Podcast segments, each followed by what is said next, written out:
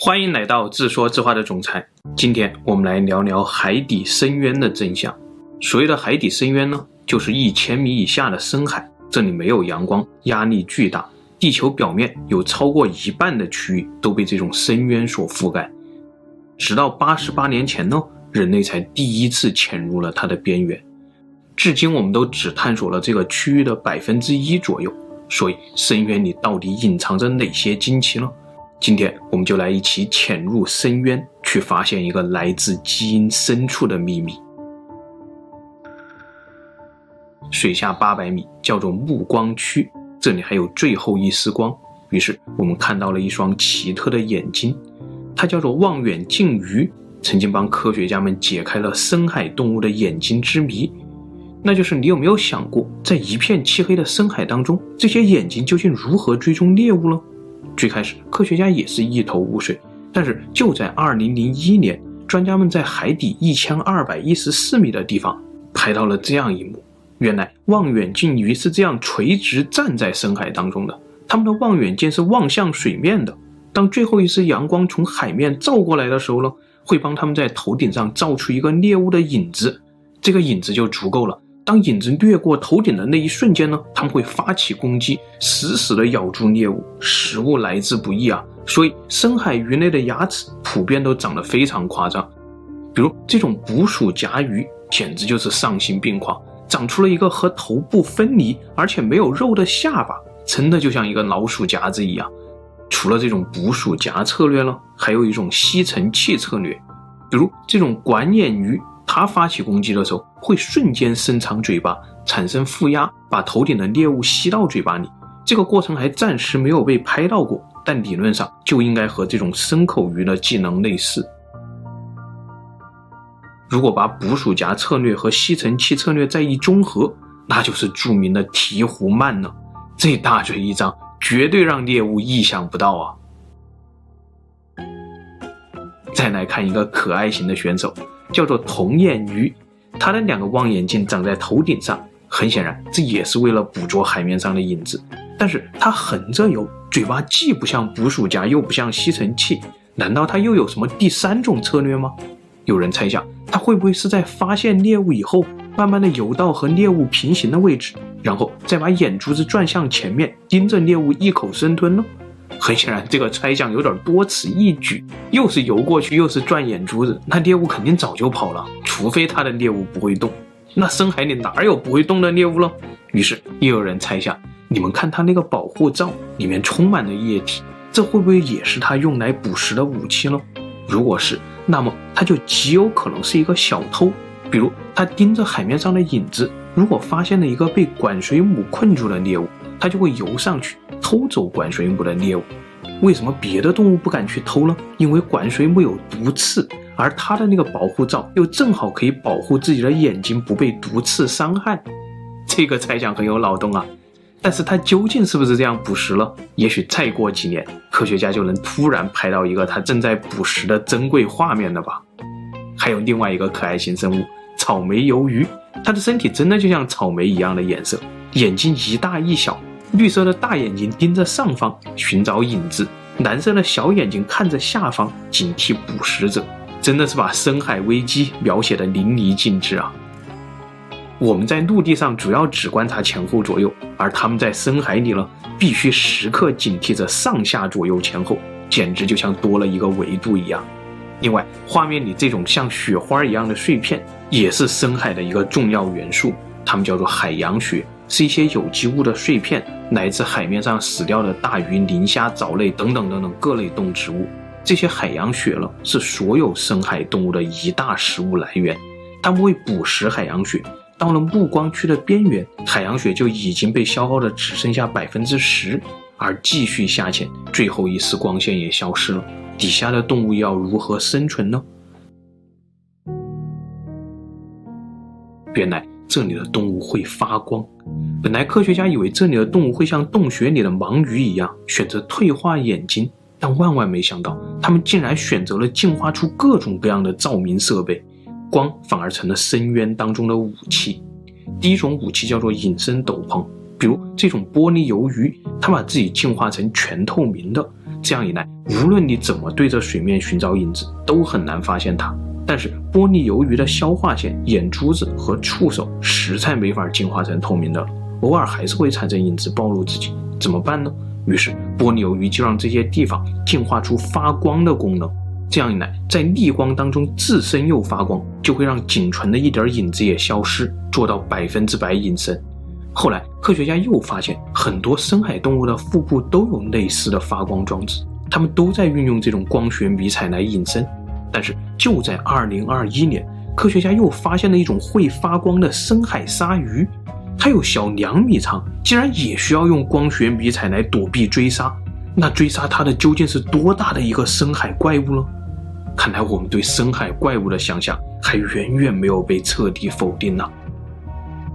还有一种走可爱路线的动物，叫做小猪鱿鱼，它为了隐身也真的是够拼的。把身体进化成了一个潜水艇，在里面装上氨水调节浮力，然后把肉鳍进化成一个小马达驱动身体，眼睛和触手也进化得足够迷你、足够隐身，唯独身体里还有一个消化腺，实在没法透明了。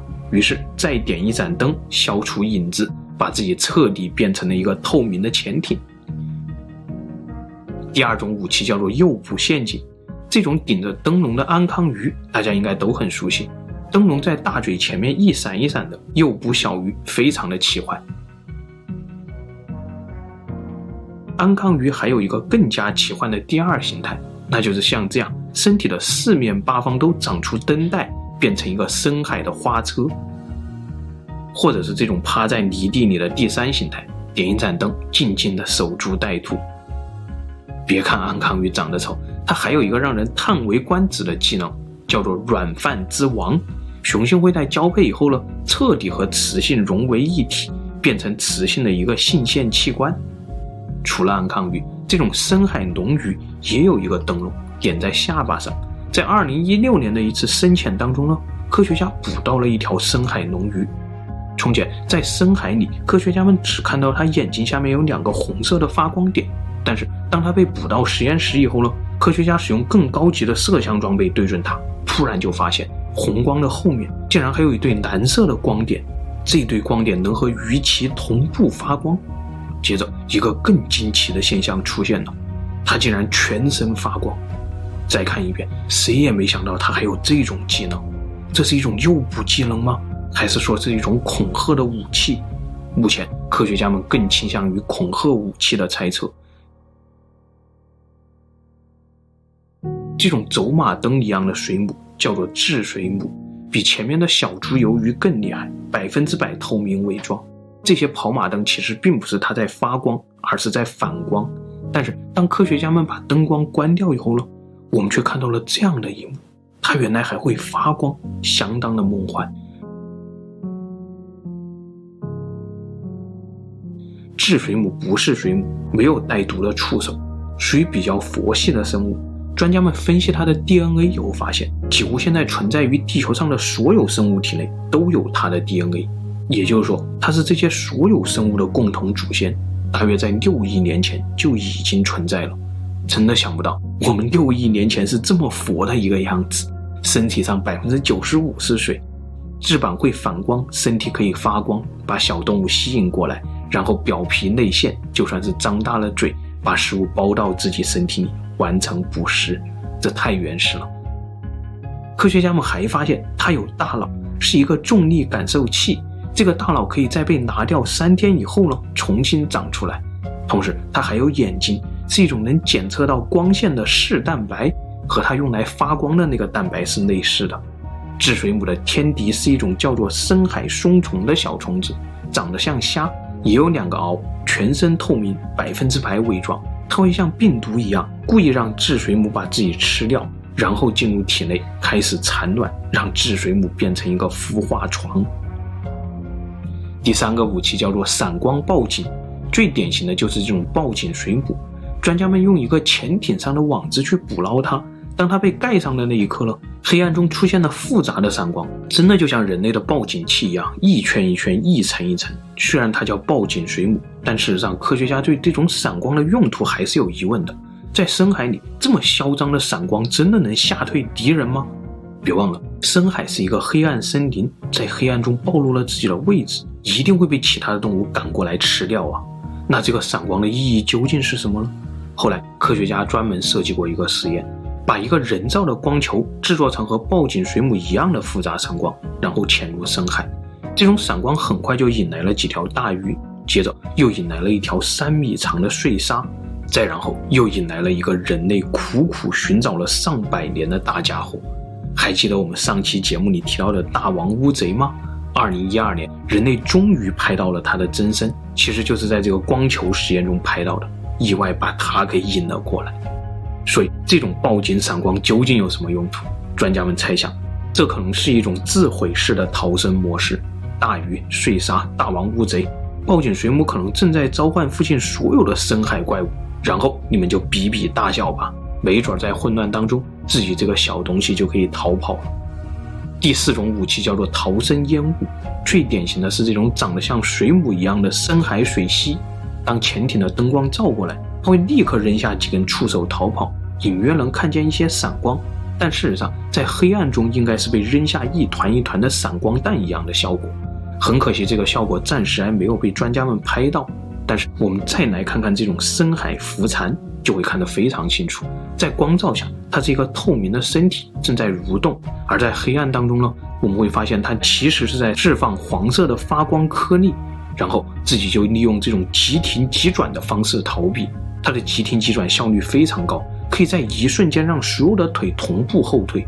专家们目前还不知道它是如何做到的，但是可以想象，如果这种技术被复制到机器人的身上，那将是非常恐怖的武器。还有这种圆叶水母，它在深海里是剧毒杀手，同时也是非常厉害的逃生术专家。如果碰到威胁，先是一阵闪光，然后闪光的颗粒会从身上脱落，在身后形成一个影子，这是一种活体光线。在调研当中，专家们还意外地拍到了这种深海虾，它也有释放活体光线的技能。潜艇继续下潜，马上就要着陆了。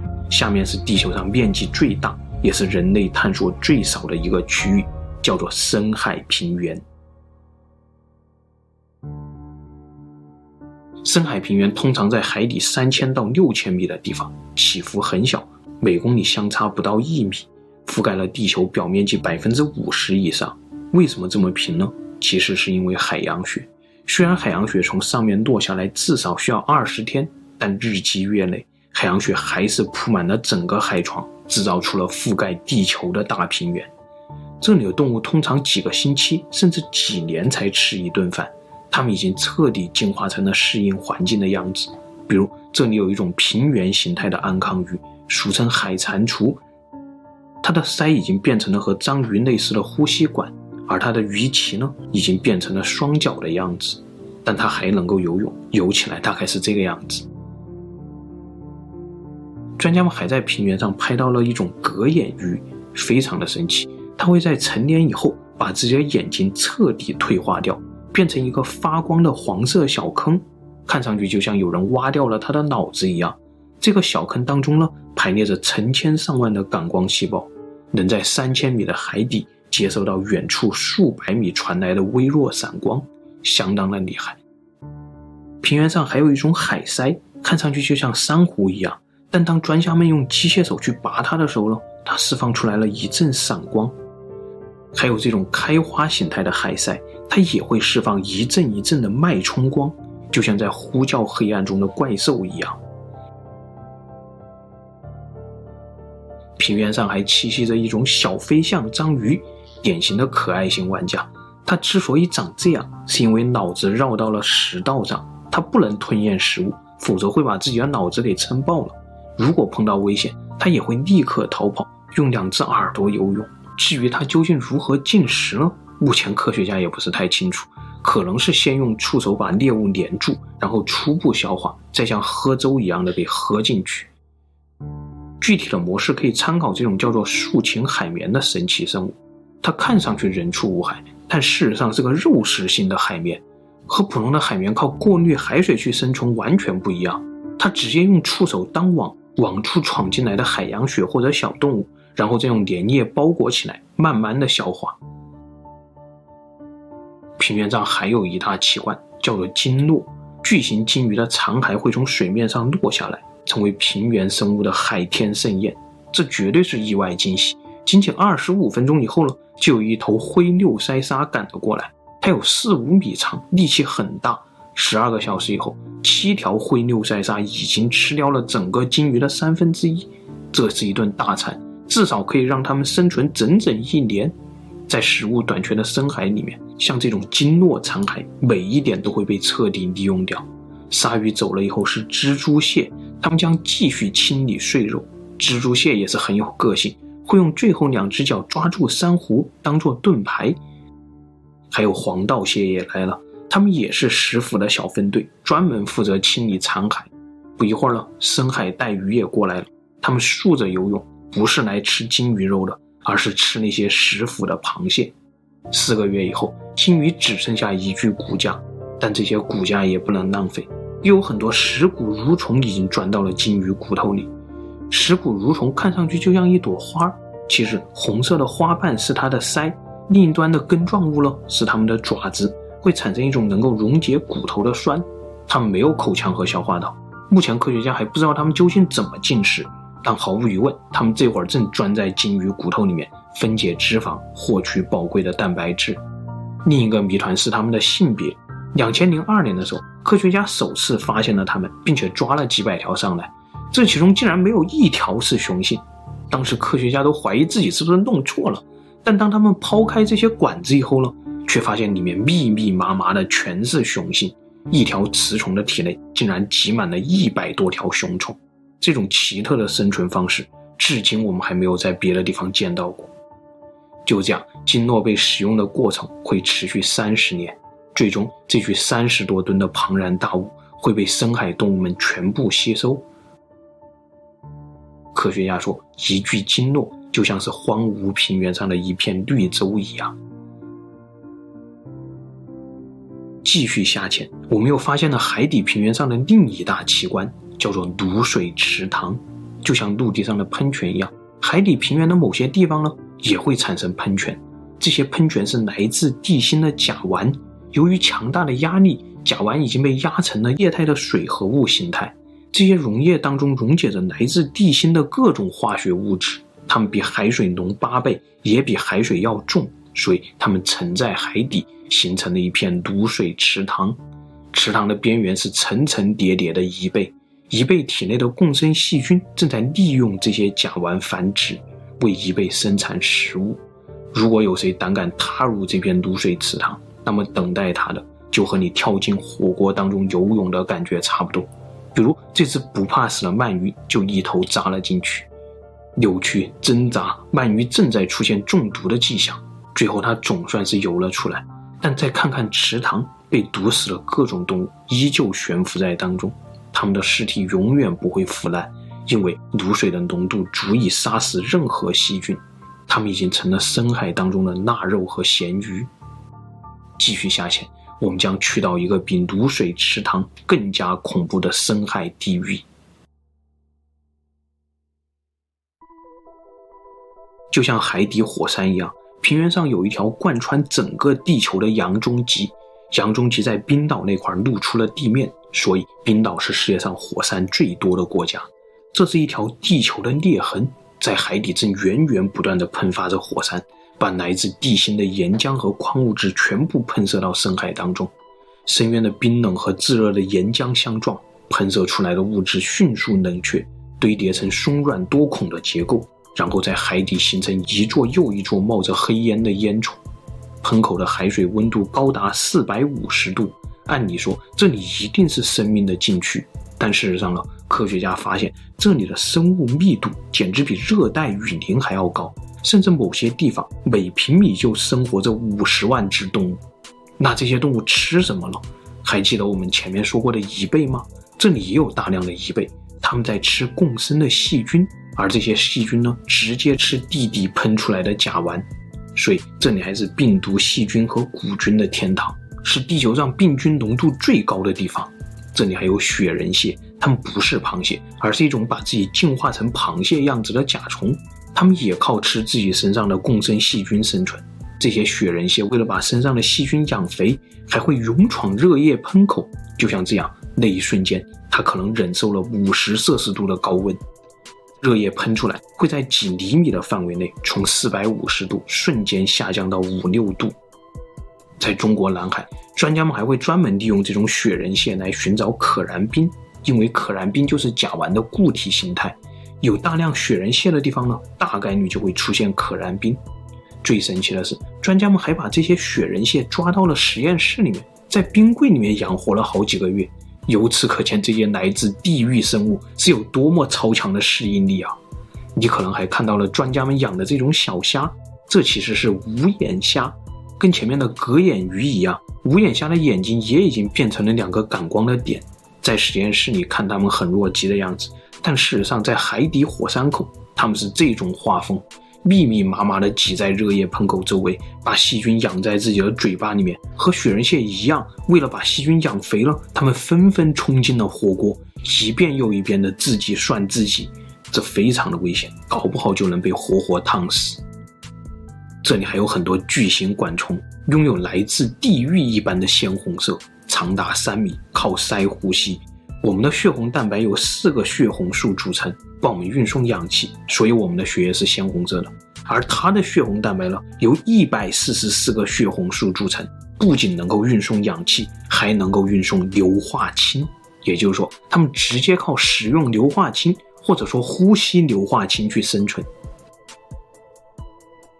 当然，它们体内也有大量的共生细菌，这些细菌也是它们的主要食物来源。热液喷口还发现了铁甲蜗牛，它是地球上唯一把铁元素直接运用到身体上的生物。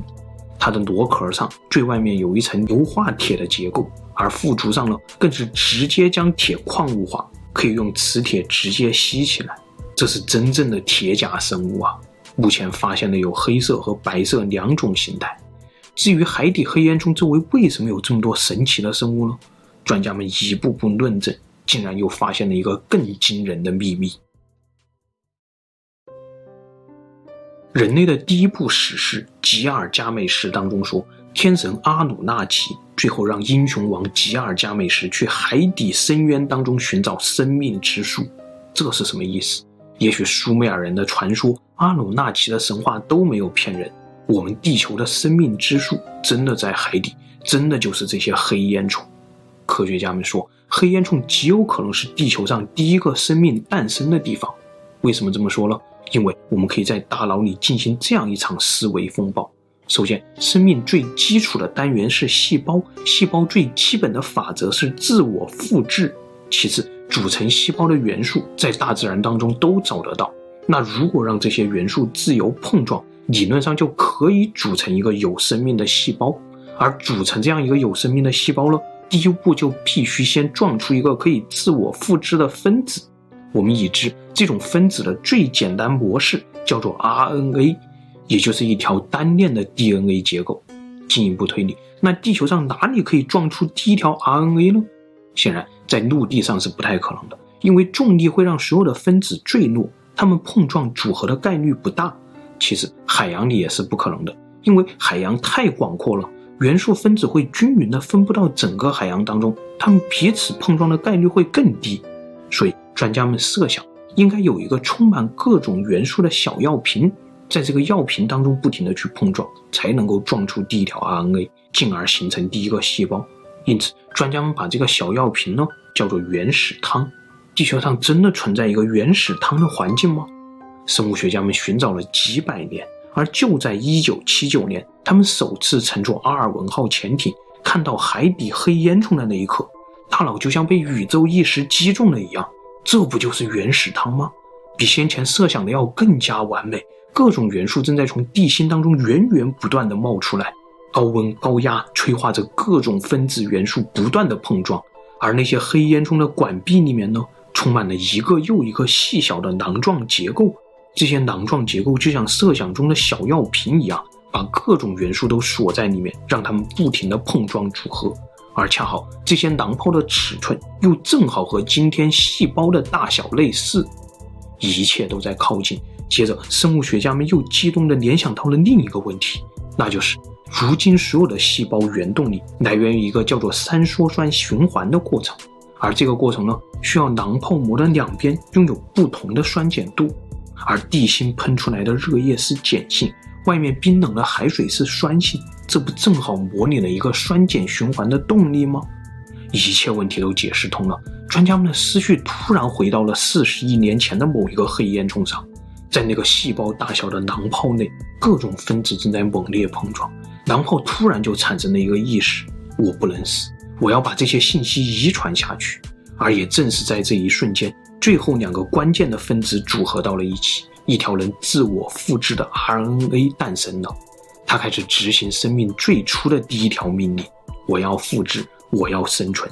之后又过了两亿年，这个囊泡里的 RNA 越来越复杂。终于在三十八亿年前的某一天，它产生了第二个意识：我要离开这里。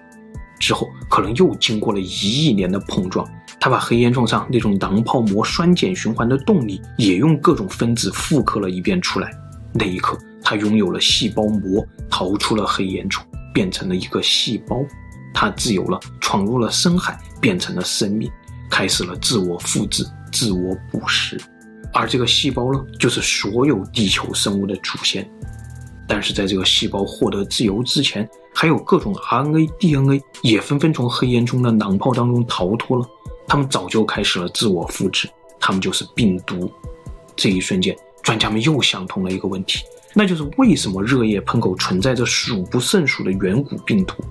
原来四十亿年以来，这里都是他们的家园呢。而为什么我们每个人？都对深海有着一种发自基因又难以名状的恐怖和好奇，那是因为我们的基因源代码上就写着：“我要离开这里，我要成为生命。”这就是海底深渊的真相。我们每一个人四十亿年前的母体和记忆。好了，今天的故事就分享到这里，谢谢大家。最后，夫人说：“你这个故事太神了，直接给三十亿年的艾玛农又加了十亿年。”